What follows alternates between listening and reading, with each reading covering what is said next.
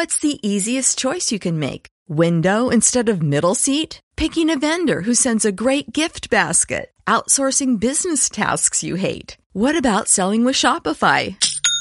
Whether you're selling a little or a lot, Shopify helps you do your thing, however you cha-ching. Shopify is the global commerce platform that helps you sell at every stage of your business. From the launch your online shop stage to the first real life store stage, all the way to the did we just hit a million orders stage. Shopify's there to help you grow. Whether you're selling scented soap or offering outdoor outfits, Shopify helps you sell. Wherever and whatever you're selling, Shopify's got you covered. Sign up for a $1 per month trial period at shopify.com slash try. Go to shopify.com slash try now to grow your business, no matter what stage you're in. Shopify.com slash try.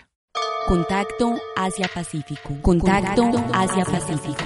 Acontecimientos, información y análisis de una región que está de cara al desarrollo y al mundo. Contacto Asia-Pacífico. Asia-Pacífico. Una realización del Centro de Estudios Asia-Pacífico de la Universidad EAPI. Bienvenidos a Contacto Asia-Pacífico, un programa realizado por el Centro de Estudios Asia-Pacífico emitido a través de Acústica, emisora web de la Universidad EAFIT. Mi nombre es Laura Gómez y me acompañan Daniela Zuleta y David Puerta. En la emisión de hoy les traemos un especial sobre el tercer encuentro de estudios coreanos en Colombia. A continuación, el especial de esta semana. Entre el 30 de septiembre y el 2 de octubre se llevó a cabo en la Universidad Nacional de Bogotá el tercer encuentro de estudios coreanos en Colombia. Este evento fue realizado por la Asociación de Estudios Coreanos en Colombia con el apoyo de Korea Foundation, la Embajada de la República de Corea en Colombia, la Universidad de Corea, la Universidad Central y la Universidad Nacional de Colombia. En el marco del encuentro se trataron temas sobre comercio, política, historia, cultura, literatura, cine, entre otros ofreciendo así un espacio propicio para la ampliación y profundización sobre temas relevantes de Corea. El evento convocó a académicos tanto latinoamericanos como coreanos expertos en estos temas, quienes compartieron sus conocimientos con estudiantes e interesados. Entre los académicos colombianos que participaron en el evento se encuentran Beethoven Herrera, José Guillermo García, Andrés Henao Flores, Santiago León Gómez, Luis Rosado y Luz Amparo Fajardo de la Universidad Nacional de Colombia, Adriana Roldán y Alma Castro de la Universidad de AFIT, Michael Torres de la Universidad de San Martín, Natalia Ruiz de la Universidad de La Salle y Ralph Leiteritz de la Universidad del Rosario. Además, se contó con la presencia del exministro de Comercio Exterior Carlos Ronderos y las presentaciones de estudiantes como Dayana Costa, Carolina Betancourt y Alejandro Alvarado de la Universidad Industrial de Santander. En cuanto a los invitados internacionales, se destaca la participación de John Duncan de Estados Unidos, Juan Felipe López Aimes de México, Carolina Mera de Argentina y de Corea, Byung Sun Song, Won Ho Kim, Sang Ki Song y Hyo Sang Lim. El 30 de septiembre tuvo lugar la ceremonia de apertura con la presencia del señor embajador de la República de Corea en Colombia, Chu Yong-jeon, quien en su intervención señaló lo que ha alcanzado la Asociación de Estudios Coreanos en Colombia en los tres años desde su constitución y todo lo que se ha logrado al promover el estudio sobre Corea y su cultura en la comunidad académica, procurando igualmente su continuo fortalecimiento. Además, se contó con la intervención de Catalina Arevalo Ferro, directora de la Dirección de Relaciones Exteriores de la Universidad Nacional de Colombia y de la presidenta de la Asociación de Estudios Coreanos en Colombia, Luz Amparo Fajardo Uribe, quien brindó unas palabras de bienvenida. A continuación, la agregada cultural de la Embajada de la República de Corea, la señora Sulji Kim, nos cuenta cómo ha sido la evolución de la Asociación de Estudios Coreanos desde su apertura. Uh, este es el tercer encuentro de estudios coreanos aquí en Colombia. Uh, anteriormente se había hecho en Bogotá con la Universidad Sergio Arboleda, la segunda en la Universidad EAFIT y esta es la tercera vez en la Universidad Nacional de Colombia. Yo creo que, como dijo el embajador en el discurso inicial de apertura, es como un bebé que está creciendo. Al principio yo creo que los estudios coreanos, ante los estudios chinos o japoneses, ah, no tenían mucha cabida o mm, no tenían mucha expectativa. Mucha gente, la gente que estaba mirando el nacimiento de estos, estos estudios, ¿no? Pero se ve que cada vez más hay más gente que está interesada por Corea por diferentes razones y por diferentes intereses y eso es bueno porque eh, hay, tiene que haber un interés personal para, para descubrir y para estudiar sobre un país. Luego, el profesor de español y estudios latinoamericanos de la Universidad de Ulsan en Corea del Sur, Byung Sun Song, quien expuso sobre la guerra de Corea en la literatura colombiana, nos cuenta sobre la importancia que ha tenido la guerra de Corea en la literatura colombiana y cuáles son los libros que más recomienda donde mejor se ha visto presentado este hecho histórico. Ah, yo creo que la guerra, de la guerra de Corea en la literatura colombiana ofrece otra perspectiva diferente de la historia oficial que ofrecen varios oficiales eh, que han participado en la guerra de Corea. Yo creo que en ese sentido las obras, digamos, o más bien las perspectivas literarias eh, ayudan mucho o sirven mucho para tener otro punto de vista sobre esa historia.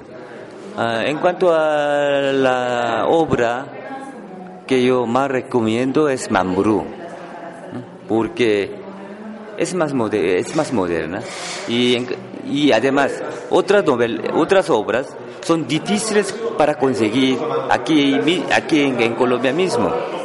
Pero Mambrú yo creo que todavía sí se puede y es muy buena novela. Por eso yo quiero recomendar esa novela para conocer otra historia de la, del batallón Colombia en la guerra de Corea. El 1 de octubre se continuó con las conferencias. El doctor John Duncan, director del Centro de Estudios Coreanos de la Universidad de California, quien presentó Confucianism in Modern East Asia, The Case of Korea, nos comparte los aspectos claves del confucianismo que tuvieron un impacto positivo en Corea. Key factors in Confucianism that make a uh, positive impact in Korea. As I just said, one is the concern about human relations, about maintaining good human relations. Uh, I think another one is uh, Confucianism puts a lot of emphasis on integrity. And uh, also, uh, Confucianism has uh, a lot of emphasis on frugality. And uh, I think that integrity and frugality are two very important aspects of Confucianism that are not only relevant to Korea, but that the rest of the world should also follow. Luego, Carolina Mera, presidenta de la Asociación Argentina de Estudios Coreanos y directora del Instituto de Investigaciones Gino Germani de la Facultad de Ciencias Sociales de la Universidad de Buenos Aires, Argentina, expuso sobre las políticas culturales en Corea del Sur, de la producción local a la presencia y circulación transnacional. La doctora Mera nos comenta cuál fue el papel de la cultura durante la reconstrucción de Corea del Sur y cómo evolucionó hasta hoy. Bueno, en realidad se habla mucho del desarrollo económico eh, y de lo que aportó el desarrollo económico para el mejoramiento de la calidad de vida de los coreanos, pero en realidad la cultura aportó muchísimo también. En primer lugar, desde la educación, porque el desarrollo económico se acompañó de un proceso de masificación de la educación eh, primaria y secundaria, de escuelas técnicas que acompañan el desarrollo económico y entonces, bueno, eso por supuesto aportó una configuración cultural nueva porque con la educación entraron valores más occidentales, más democráticos, diferentes a los de la sociedad coreana tradicional.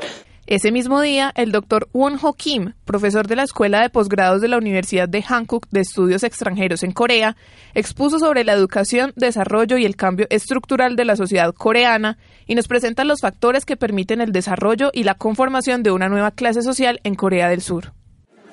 Hay muchos factores, pero académicamente uno debe poder explicar con un o dos factores consistentemente, pero periodísticamente puede mencionar muchos factores. Por ejemplo, cultura también puede, factor, puede ser factor, historia también, relación internacional, eh, liderazgo político, relación entre el gobierno y el sector privado, o cultura de labor, cultura de trabajo, valor de trabajo.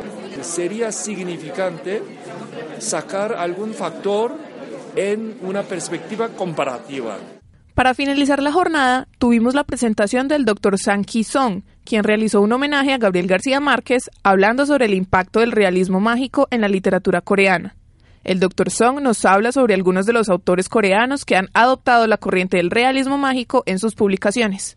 Bueno, yo usé las obras contemporáneas de la literatura coreana, como uh, el autor Hwang Seo-kyung, que escribió Sonnim en español, Los Visitantes. También Im Chaoru es otro autor, que Pengnyeon Yogan es el título coreano, en español, el hostal de 100 años, que tiene reminiscencias de 100 años de soledad. Y también uh, usé uh, la obra de Pang Mingyu, aunque no lo crea, Bolívar.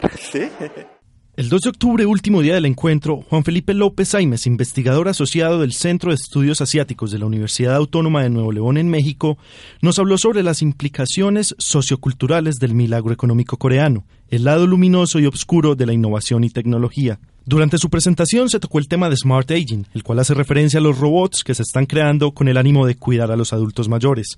A continuación, Juan Felipe nos comenta qué tan bien recibidos son los adelantos tecnológicos del Smart Aging en los adultos mayores.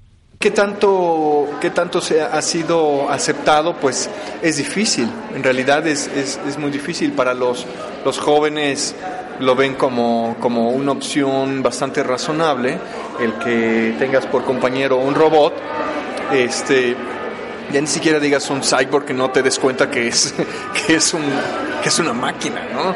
O que es mitad máquina, mitad persona, no, no, no ni siquiera eso, eso es como un, un peluche que, que, que, habla, que tiene, que responde a cierto tipo de, de estímulos y que te hace pensar que es un ser vivo o, que puedes comunicarte o que te puede escuchar y comprender lo que haría una persona, un amigo o alguien que hace una, una compañía humana.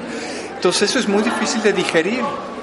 O sea, se está produciendo, pero tanto así como para, para ser un compañero, yo creo que yo creo que ahí sí tiene que haber un cambio, un cambio mental pues que no, no seguramente no lo tienen los eh, los ancianos coreanos ni japoneses, ¿no?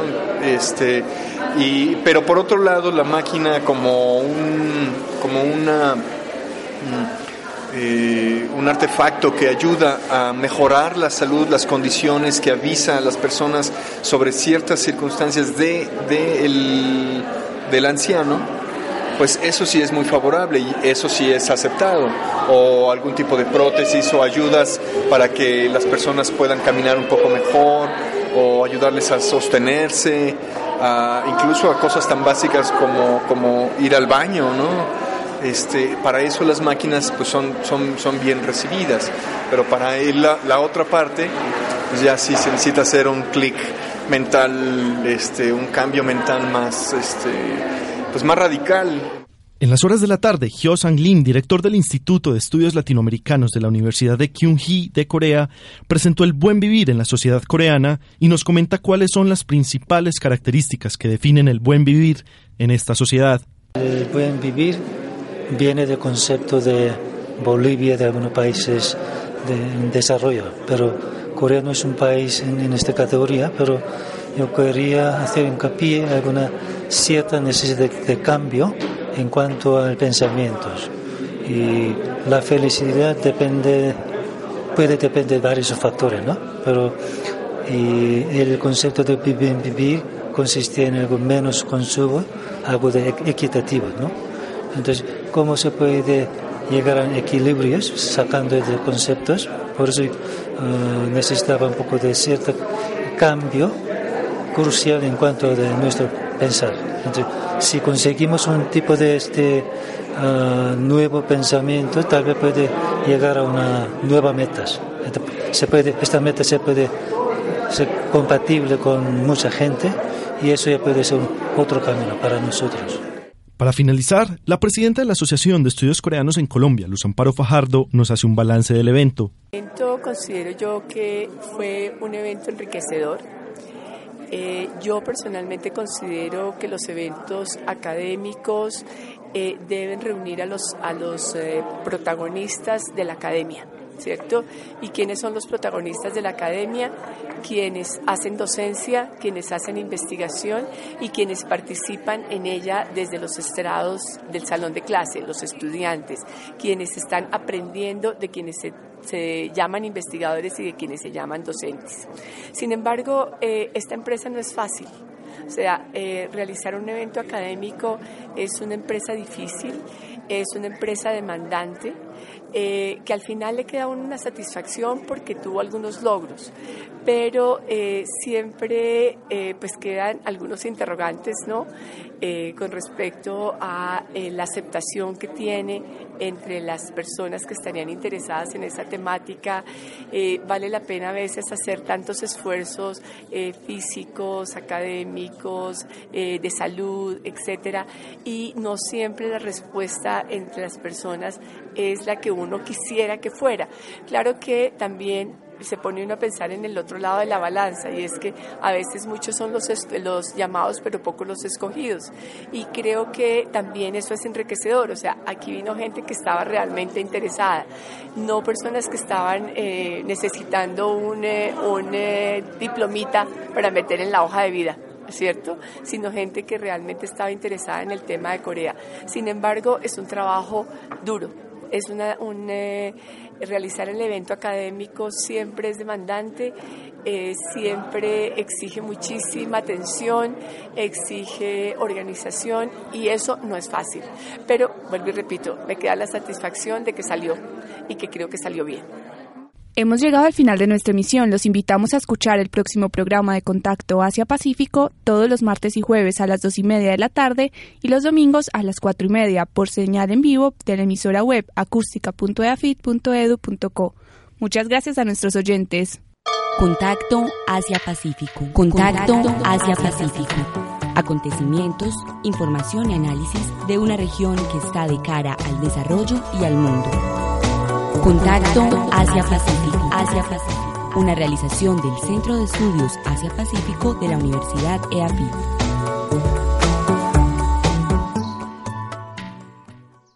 Dale más potencia a tu primavera con The Home Depot. Obtén una potencia similar a la de la gasolina para podar, recortar y soplar con el sistema OnePlus de 18 voltios de Ryobi desde solo 89 dólares. Potencia para podar un tercio de un acre con una carga. Potencia para recortar el césped que dura hasta dos horas. Y fuerza de soplado de 110 millas por hora. Todo con una batería intercambiable. Llévate el sistema inalámbrico OnePlus de 18 voltios de Ryobi. Solo en The Home Depot. Haces más. Logras más.